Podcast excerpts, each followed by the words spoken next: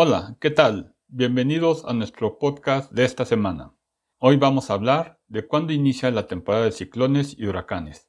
La temporada de lluvias y ciclones tropicales inició el pasado 15 de mayo en el litoral del Océano Pacífico y el pasado 1 de junio en el Atlántico. Así, también llegarán al país los efectos de los fenómenos El Niño y La Niña. Los pronósticos para el Océano Pacífico son 17 fenómenos, 3 por arriba del promedio, que son 8 tormentas tropicales, 5 ciclones fuertes categorías 1 y 2 y 4 ciclones intensos categoría 3 o mayor. En el caso del Océano Atlántico, el pronóstico es que se formen 13 ciclones, 2 por arriba de lo normal, que se dividen en 7 tormentas tropicales, 4 huracanes fuertes y 2 huracanes intensos. Respecto a las lluvias, se esperan que sean ligeramente menores a la media histórica de mayo a junio y promedio en julio y agosto debido a la influencia del fenómeno del niño.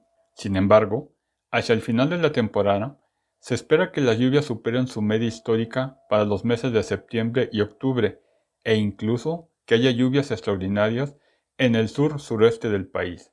Ahora bien, ¿cómo se eligen los nombres de la temporada de huracanes y ciclones? Desde el año de 1950, el Centro Nacional de Huracanes establece cuáles son los nombres de los distintos huracanes siguiendo un orden alfabético. Al principio, todos los años se repetían los mismos nombres de la A a la Z. Además, curiosamente, todos los nombres eran masculinos, y no fue sino hasta el año de 1953 cuando, para evitar tanta repetición, se introdujeron nombres femeninos. Pero no fue sino hasta el año de 1979 cuando la proporción de nombres masculinos y femeninos fue la misma.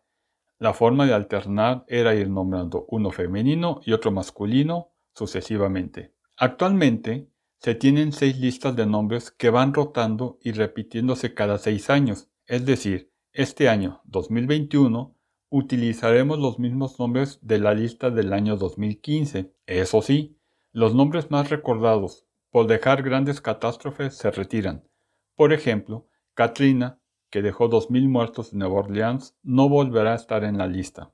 Además, no hay que olvidar que cuando las temporadas de huracanes son muy activas y si se terminan los nombres del abecedario, se pasan a nombrar por el alfabeto griego, es decir, empiezan por alfa, beta, gamma, delta, epsilon, zeta, eta, zeta, iota, kappa, lambda, etc. Espero les haya gustado nuestro podcast. Muchas gracias.